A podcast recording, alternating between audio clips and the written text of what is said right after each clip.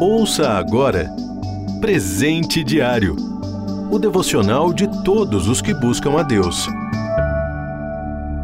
Hoje é 30 de agosto. O título de hoje é Antes de tudo.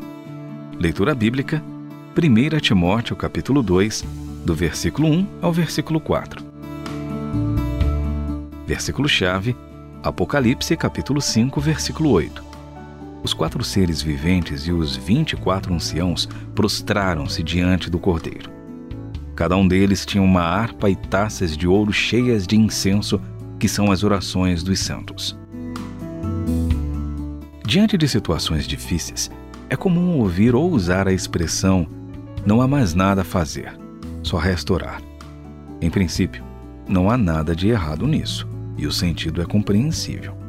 Mas a frase pode expressar um problema mais profundo quando a oração é tida apenas como uma espécie de atitude religiosamente correta e não expressão de um relacionamento real com Deus. Paulo diz a Timóteo: Antes de tudo, peço que orem. Não é um clichê, mas a convicção de um apóstolo cujo serviço inteiro era regado pela oração. Seu trabalho não era uma função desvinculada da vida, era a própria vida. Para ele, orar não era o último recurso, o botão de emergência para apertar quando nada mais desse certo. Não era um emoji, uma figura enviada rapidamente por celular quando alguém compartilha uma necessidade e queremos expressar nossa solidariedade. Certamente nos importamos, mas sem nos darmos conta, diante de tantas outras notícias recebidas, simplesmente nos esquecemos do que mesmo? Ah, sim, de orar. Oração é alimento é necessidade primordial, é vida. Não é obrigação nem último recurso. Orar é falar com Deus. Paulo instrui a orar sem cessar. Ao longo de todo o seu tempo na terra, Jesus mostrou várias vezes o que significa dar prioridade à oração, a passar tempo com Deus. Contou parábolas incentivando a não desanimar nos momentos ou situações em que nos sentimos como que falando somente com as paredes.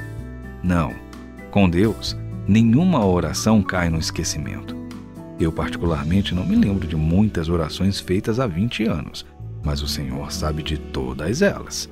Ele conhece as suas também. Todas as preces de seus filhos são guardadas. Por isso, continue a orar. Sempre. Não perca a oportunidade de orar hoje.